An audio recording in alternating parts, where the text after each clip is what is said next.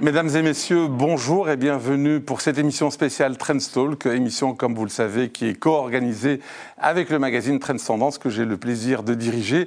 Et cette semaine, ben, nous allons parler de finances, on va partir aux États-Unis, à la bourse de Wall Street, euh, en Chine, on va parler d'immobilier, on va parler de la Banque Centrale Européenne, on va parler d'inflation, on va même parler du fameux bon d'État euh, qui a récolté quand même tout de même 22 milliards d'euros en peu de jours.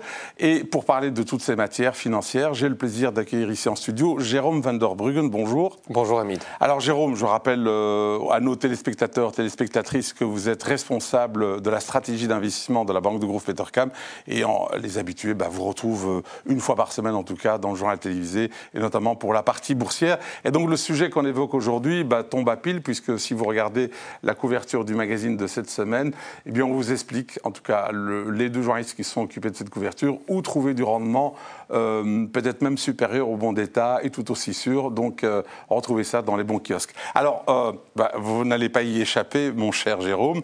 La première question porte sur ce bon d'État, cette ruée absolument folle des épargnants belges. C'est quoi? C'est le résultat d'une grande frustration de la part des citoyens belges? D'abord, est-ce que ça vous a étonné que le Belge a beaucoup d'épargne? Non, sur ce plan-là, non. On le sait. Que le Belge aime faire un deal fiscal? C'est pas un scoop, c'est vrai. Voilà. Et qu'il n'aime pas prendre de risques? Ah il est plutôt averse au risque, comme on dit. C'est QFD. C'est un, un énorme succès, mais finalement, avec les données dont on vient de parler, tout à fait, tout à fait explicable. C'est un assez bon rendement euh, pour euh, une prise de position sans risque aucun, avec un incentive fiscal incitant fiscal, effectivement. Alors, euh, je dirais que la poussière est retombée puisque maintenant euh, la souscription est terminée. Est-ce que vous, de votre point de vue, alors je sais que vous n'êtes pas une banque retail, euh, vous êtes une banque d'investissement, votre ADN c'est plutôt la bourse et donc le capital à risque. quel est le regard que vous portez sur cette récolte de 22 milliards, qui est quand même tout de même exceptionnelle, avec tous les bémols que vous avez donnés, dans le sens où qui sont d'après vous les gagnants et les perdants de cette récolte?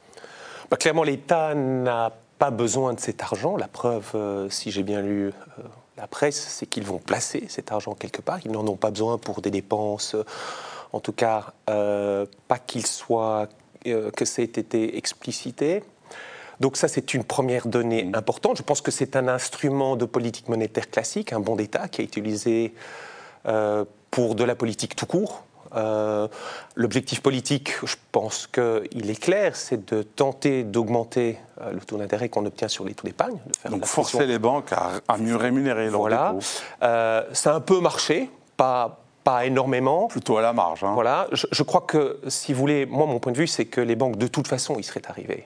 Euh, parce qu'à un moment donné, quand les taux d'intérêt sont élevés, petit à petit, la concurrence joue son jeu et les banques montent leur, leur taux d'intérêt. Ils ont décidé d'accélérer le processus par euh, cette émission. Euh, ça a un peu marché, mais ils ont aussi décidé de faire plaisir à l'épargnant belge parce que on a donné un caramel au, à l'épargnant belge et ça, ça, ça, a assez bien fonctionné. Et on est à un an des élections. C'est ce que c'est vous qui le dites. Effectivement, ça peut jouer, c'est un autre incitant.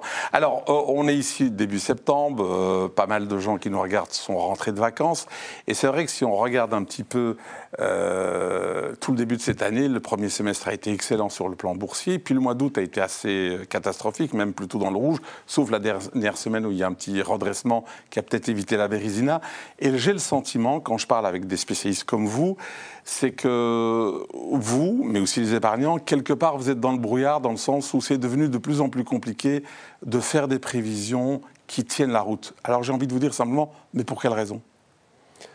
Si je regarde pour, pour ma carrière, euh, j'ai commencé en 1994, donc ça fait presque 30 ans, il y a deux éléments qui n'ont pas été présents du tout pendant ces 30 dernières années.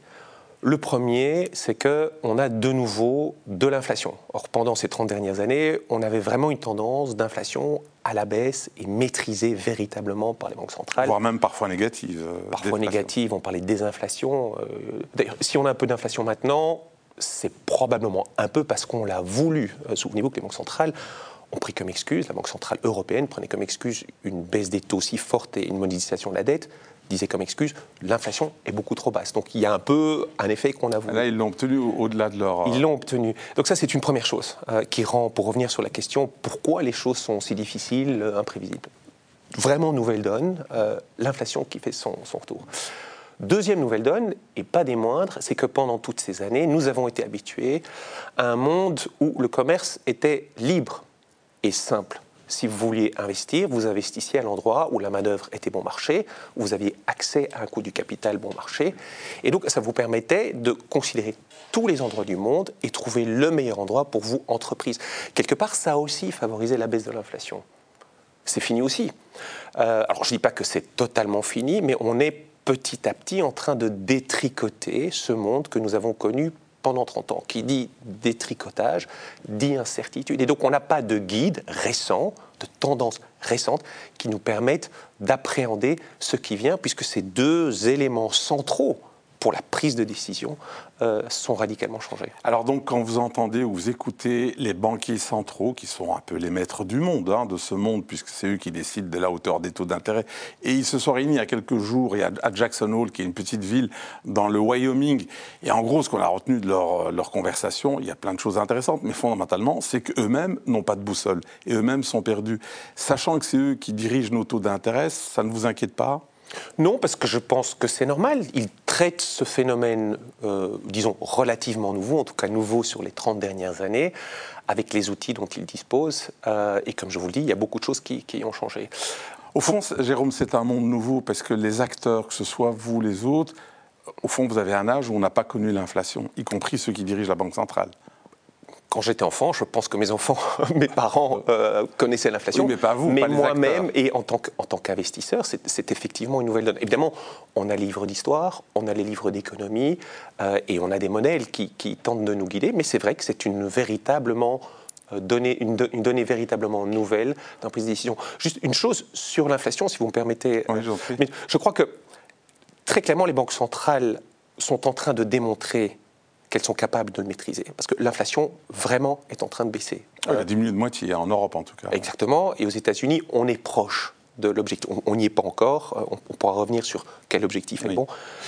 Euh, et on y arrive. Beaucoup de gens craignent un écho de l'inflation. Parce qu'en fait, dans les années 70, il y a eu une première vague et puis une seconde vague. Hein. Donc, ça, c'est les chocs pétroliers. Le choc pétrolier qui a fait... Et donc là, on n'a pas nécessairement de choc pétrolier. On craint qu'avec euh, la guerre en Ukraine et la situation russe, on pourrait revenir vers une crise énergétique. Pour nous, les choses sont différentes. Les banques centrales sont en train de montrer qu'elles sont capables de combattre l'inflation, mais ce n'est pas pour ça qu'elles vont baisser les taux tout de suite.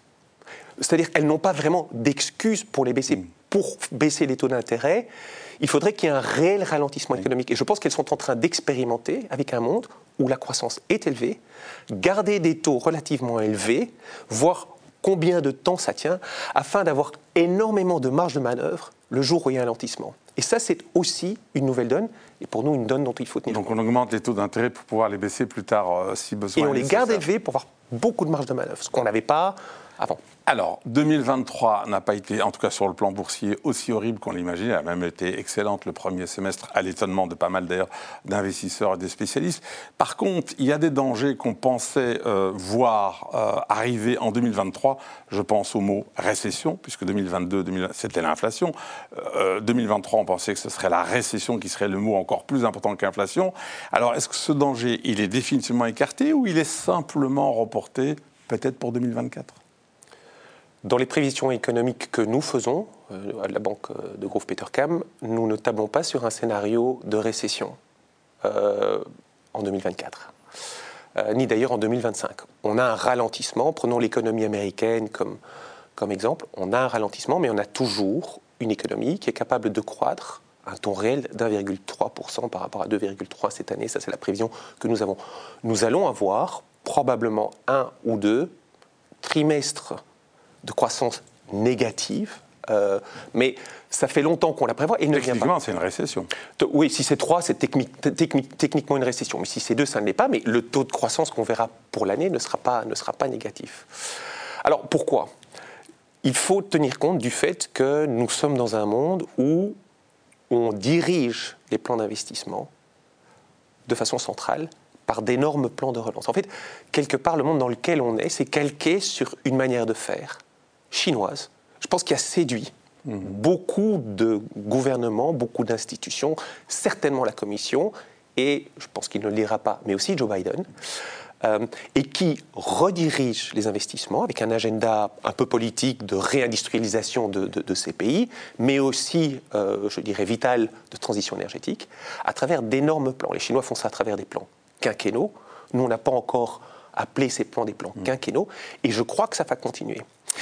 Alors, est-ce que vous n'êtes pas, Jérôme, permettez-moi de vous le dire, est-ce que vous n'êtes pas trop optimiste dans le sens, c'est intéressant ce que vous venez de dire, on est tous devenus quelque part des Chinois, un peu des planificateurs, etc., avec un peu quand même d'économie libérale, mais voilà, vous n'êtes pas tort certainement. Mais d'autres pourraient vous dire, oui, mais ok, Jérôme, on entend ce que vous venez de dire, les plans de relance vont peut-être soutenir et on va éviter la, soutenir l'économie, éviter la récession.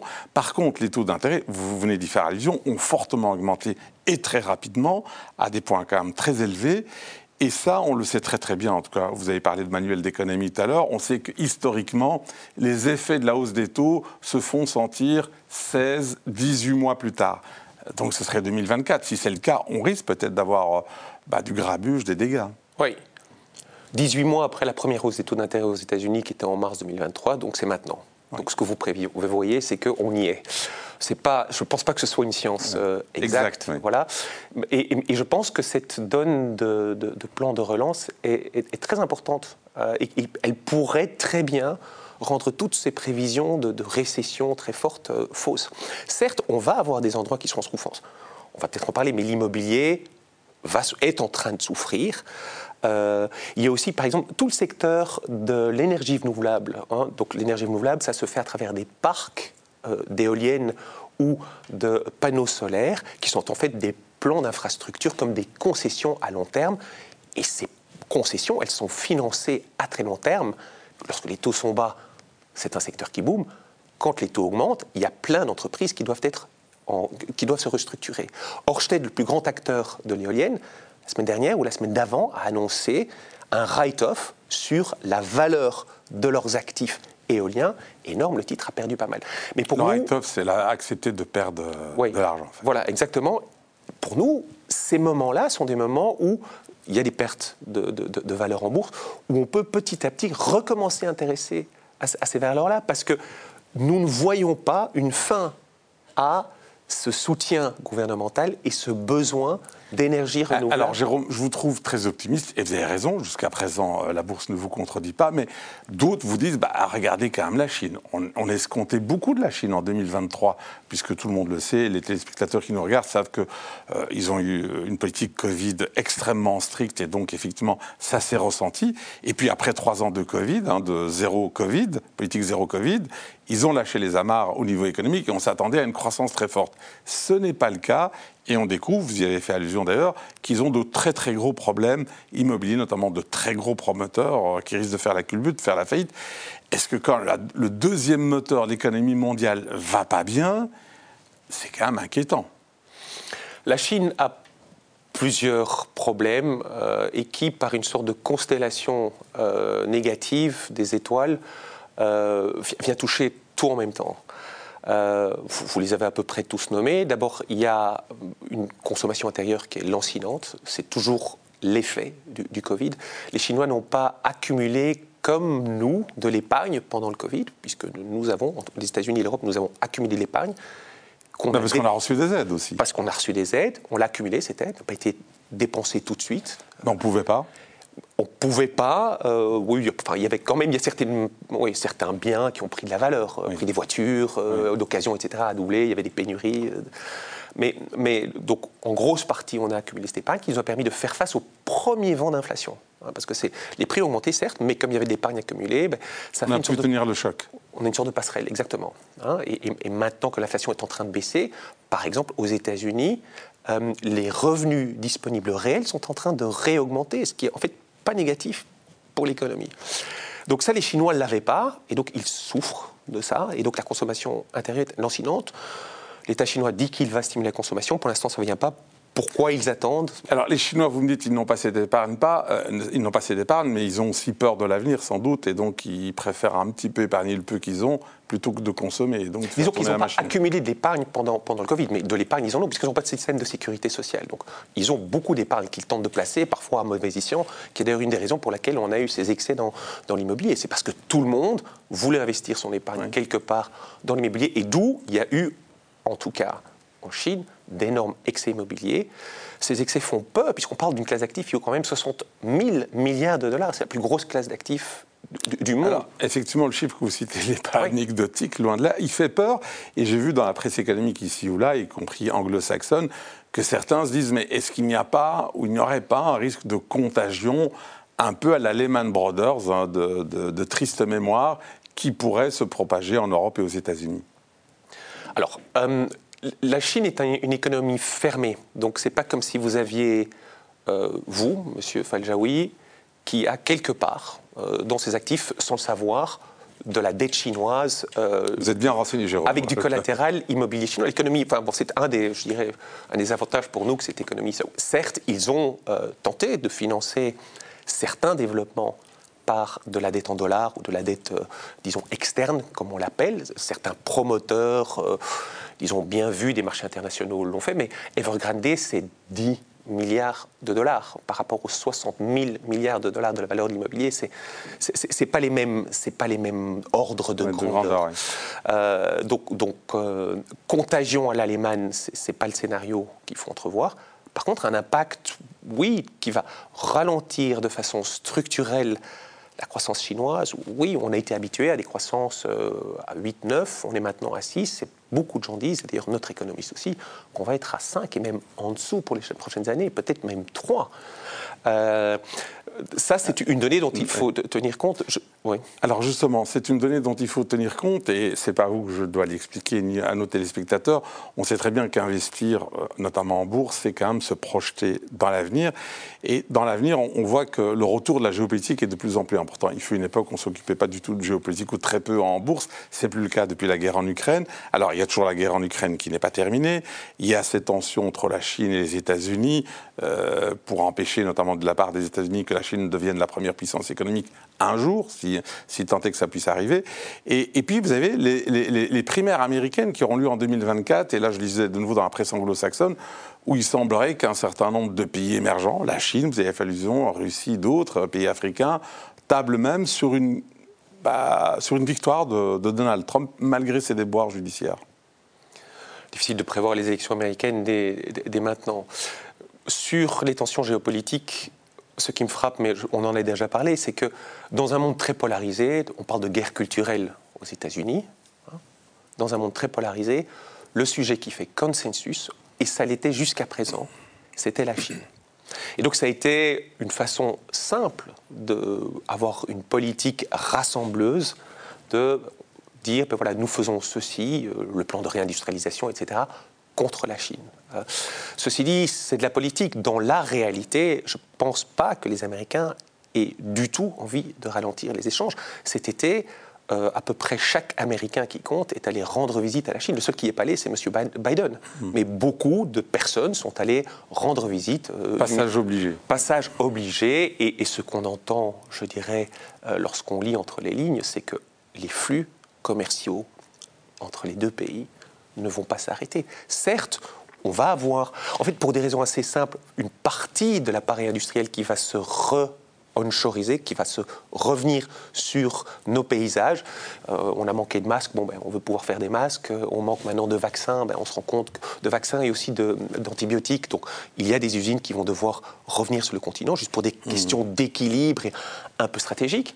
Mais on ne va pas détricoter tout de suite tout l'appareil commercial, euh, c'est dans l'intérêt de personne. Alors Jérôme, on, va revenir à l'inflation. C'est quand même le mot, le buzzword qui a, qui a fait la une de tous les médias, de tous les journaux, et simplement de la vie quotidienne des personnes qui nous regardent en 2022, certainement encore en 2023.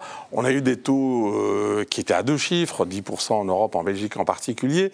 Et puis là, bah, vous y avez fait allusion, les banques centrales ont plutôt bien fait leur boulot, et on a vu qu'en Europe, on tourne autour de 5%, et aux États-Unis, même moins, autour de 3%. Donc l'inflation, elle a baissé, elle a même été divisée par deux. Pourquoi est-ce que ces banquiers centraux continuent à s'exciter, à augmenter les taux d'intérêt pour atteindre ce fameux, ce fichu, j'ai envie de dire, taux magique de 2% d'inflation? Est-ce que c'est raisonnable d'aller vers 2% Alors on en parlera, alors qu'on sait qu'il y a la transition énergétique qui pousse les prix vers le haut. Est-ce que ce n'est pas une sorte de dogmatisme de la part des banquiers centraux? D'abord, je ne pense pas qu'elles sont en train de euh, relancer une vague d'augmentation très forte des taux d'intérêt. Euh, Ce n'est pas ça qui se passe. On assiste toute dernière queue d'augmentation des taux d'intérêt. Aux États-Unis, on a 5,5%. À mon avis, on va s'arrêter là. Peut-être 25 points de base au-dessus, mais franchement, moi, je ne pense pas. Euh, je pense que l'augmentation des taux, l'effet très fort d'augmentation des taux d'intérêt, il est derrière nous. Par contre, la vraie question, c'est est-ce qu'on va les baisser tout de suite? Hein, C'est ça, et même en Europe, on va peut-être avoir quelques augmentations, mais pas. C'est fini la, grande période. Pendant un an et demi, on a très rapidement mis des taux d'intérêt à peu près au même niveau qu'ils étaient en 2008. Mais est-ce qu'on va les baisser tout de suite? Et ça, ça va dépendre de la force de l'économie. Si l'économie reste forte, ok qu'en fait, on a certains secteurs en souffrance, comme l'immobilier, qui doivent se financer à des taux plus élevés, ou comme, certains secteurs du renouvelable, qui doivent aussi se financer à des taux euh, faibles. Pendant que ces secteurs-là se restructurent, si tout le reste de l'économie fonctionne assez bien, les banquiers se retrouvent, vont pas se sentir tout de suite investis de la mission de les baisser rapidement. Et non, ils vont tenter de garder ces taux d'intérêt pendant assez longtemps, à ce niveau-là, afin que si jamais il y a quelque chose qui se passe, ils puissent réagir très vite dans le sens contraire. Donc c'est plutôt ça qu'on va, ce à quoi on va assister, et c'est cette donne-là que le marché obligataire doit prendre en compte. Alors revenons-en aux performances boursières. Enfin, je dis revenons-en, on n'a pas encore évoqué ces, performances. Euh, on va parler des États-Unis parce que là, c'était euh, des chiffres très très positifs, très très dans le vert. Comment expliquez-vous la, performance, on va dire piètre, hein, pour euh, la qualifier comme ça, de l'indice Bell20, l'indice de la bourse de Bruxelles On a l'impression que la bourse de Bruxelles n'intéresse plus personne. C'est devenu une bourse même pas régionale, sous-régionale. Ben, je pense qu'on a, on a perdu beaucoup de nos grandes industries, de nos grandes institutions financières. Euh, et donc, il reste dans cet indice, certes, quelques bons fleurons, mais ça n'est plus du tout, euh, je dirais, des multinationales, euh, des, champions comme on a pu en avoir. Le seul qui nous reste, c'est AB InBev. et on, a quelques, quelques belles banques, mais ça n'est plus du tout la même, la même configuration d'indice que ce qu'on que ce qu'on avait avant. Et donc, du coup, c'est vrai que l'indice belge est souvent décalé par rapport aux autres indices, en particulier euh, à parce qu'il n'y a pas de luxe, parce qu'il n'y a pas de technologie, parce qu'il n'y a pas tout ce qui fait vivre la bourse aujourd'hui. Voilà, exactement. Alors, Parlons alors de ce qui fait vivre la, bourse de New York. Euh, là, on voit des performances absolument magnifiques et notamment inattendues. Mais c'est là où j'en viens, je crois que ça intéresse certainement nos, nos téléspectateurs, téléspectatrices, c'est que l'arbre ou quelques arbres cachent la forêt. Oui, Bien sûr, lorsqu'on élimine ces fameuses 7 euh, magnifiques, on élimine tout à fait. Alors, vous dites les 7 magnifiques, vous euh, tout le monde ne sait pas c'est quoi ces 7 Alors, ce sont les, fameuses entreprises de la grande technologie américaine avec des valorisations au-dessus des 1000 milliards. Euh. Oui, dont, je dirais, le, si on devait faire une hiérarchie, le roi, c'est Apple, avec une capitalisation boursière d'à peu près 3000 milliards. Et puis, on a Facebook, on a Google, on a Netflix qui est là-dedans, Tesla est venu s'insérer là-dedans, Microsoft et Nvidia. Et euh, Nvidia. Et donc ça, ce sont ces, sept entreprises qu'on a appelées les sept magnifiques euh, et qui ont tiré toute la bourse américaine cette année. De nouveau, c'est quelque chose qui ne nous a pas étonnés. Euh, pour nous, la technologie américaine allait avoir un regain d'intérêt cette année puisque nous avons assisté à une stabilisation des taux d'intérêt à long terme et une baisse de l'inflation. Donc le marché s'est dit, bon, on a atteint un plafond sur les taux d'intérêt à long terme. On peut donc revaloriser la, performance de ces, enfin, la valorisation de ces entreprises. Au niveau opérationnel, elles continuent à très bien performer, toutes ces entreprises. Elles ont des taux de croissance entre 15 et 20% Elles sont souvent, et c'est ça qui fait leur côté magnifique, mais c'est un peu aussi parfois pour notre malheur, nous consommateurs, elles sont sur des positions dominantes à, beaucoup de, à bien des égards que personne, pour l'instant, ne, veut ou ne peut leur enlever. Euh, Alors, et donc, on a des, oui, allez-y. Voilà, c'est ça. Des taux de croissance énormes, avec des valorisations, avec des taux d'intérêt qui sont stabilisés. Oui, mais donc les sept magnifiques auxquels vous avez fait allusion, alors ça, on a bien compris, mais est-ce que vous ne pensez pas que même ces sept magnifiques-là sont quelque part dopés à l'hélium, l'hélium de l'intelligence artificielle, puisqu'on a vu qu'aujourd'hui, dès qu'on parle d'intelligence artificielle, les cours se mettent à, vriller, à partir vers le haut. Est-ce que, est-ce que il n'y a pas un risque que, ça retombe comme un soufflet si effectivement les promesses de l'intelligence artificielle ne se vérifient pas? Je trouve que l'intelligence artificielle, en tout cas lorsqu'on parle de la, de la story boursière, euh, c'est vraiment euh, un mécanisme à double tranchant. Pourquoi? Parce que ça peut aller très vite dans les deux sens. En fait, comment est-ce que l'intelligence artificielle euh, influence le plus la bourse dans son ensemble? C'est parce qu'il impacte la productivité. On sait qu'on a été dans une période où les taux de croissance de la productivité ont été très faibles. L'intelligence artificielle est vue comme une façon d'augmenter ces taux de, productivité. Donc, si vous augmentez le taux de productivité, le taux de croissance de la productivité, ne fût-ce que de 1%, ça a un effet explosif sur les valorisations boursières en général. Mais ça peut aller aussi dans l'autre sens. C'est-à-dire qu'en fait, si l'intelligence artificielle ne répond pas aux attentes euh, dont on parle, euh, ça peut très vite aller dans l'autre sens. Donc, Mais ce qui serait assez étonnant tout de même. Hein. Voilà. voilà ce qui serait Alors, il nous reste malheureusement 4 minutes, le, temps en file avec vous, c'est plutôt un compliment Jérôme. Euh, parlons quand même d'un thème majeur, hyper important, c'est la transition énergétique. Je sais que la plupart des banques comme la vôtre se positionnent notamment sur les investissements durables. Vous venez de, de rédiger, vous et vos équipes, un rapport, je crois, très fouillé de 14 pages sur la transition énergétique. En quelques mots, qu'est-ce qu'il faut retenir, et notamment en matière d'opportunités euh, d'investissement? Nous prenons, bien sûr, c'est normal, le, point de vue de, économico-financier, nous tentons de voir ce que ça veut dire pour le monde des investissements. En fait, ce qu'on dit n'est pas très différent de ce à quoi j'ai fait allusion au début de l'émission, c'est que nous avons besoin, pour euh, financer la transition énergétique, d'investir énormément. Il n'y a que comme ça qu'on va pouvoir faire une transition énergétique. Ce que dit le rapport, c'est que euh, lorsqu'on analyse les modèles systémiques, on peut arriver à limiter l'augmentation euh, des températures, limiter l'augmentation des températures à 2,2 degrés, ce qui est un mot qui, un monde qui n'est pas aussi agréable que celui dans lequel on est. C'est au-dessus des, normes des accords de Paris. Hein. Mais, mais ce n'est pas une augmentation catastrophique. Pour autant, qu'on investisse dans euh, ces technologies zéro carbone. Et ces investissements en technologies zéro carbone, la bonne nouvelle, c'est qu'ils ont lieu. Ils doivent probablement continuer à avoir lieu, on doit les renforcer. Lorsqu'on regarde euh, les investissements qui sont faits dans ces technologies en 2022, on investit à peu près deux et demi fois plus dans ces technologies zéro carbone, électrification euh, des, voitures, énergie renouvelable, et puis aussi tout ce qui est bâtiment, deux fois et demi de plus qu'en 2017. Donc elles ont lieu. Euh, et grâce à ça, on peut espérer qu'on arrive à décarboner le monde dans lequel on vit. Donc ça, c'est ce que dit le rapport.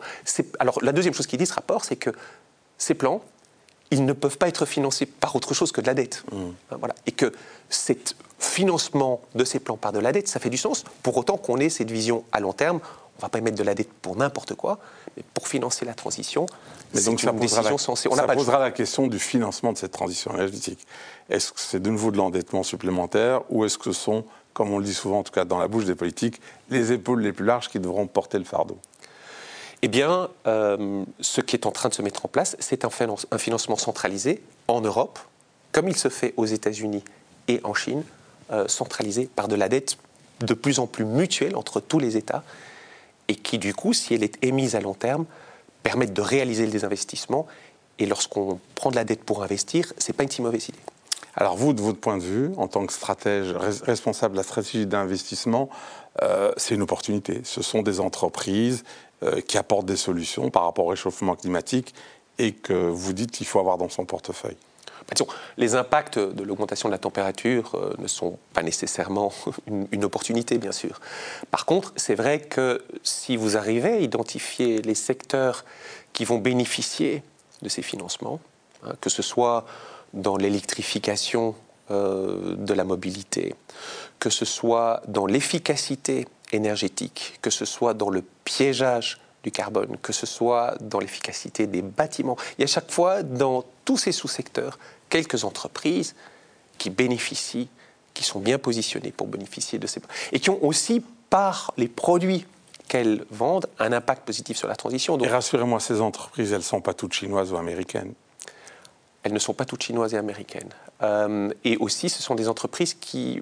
Enfin, il y en a certaines, comme je le disais, qui sont en train de se restructurer, qui sont en souffrance, qui ont pâti de l'augmentation des taux d'intérêt, donc elles ne sont pas nécessairement hyper chères. Euh, et c'est ça aussi, euh, disons, l'instant qu'il faut saisir lorsqu'on investit. Mais on termine sur cette vision relativement optimiste. Merci mille fois, euh, Jérôme, pour votre temps et votre partage d'expertise. Et donc, je vous retrouve la semaine prochaine dans ce même studio avec un autre invité, Olivier Van Der qui est donc le patron de Wallonie Entreprendre. À tout bientôt et merci.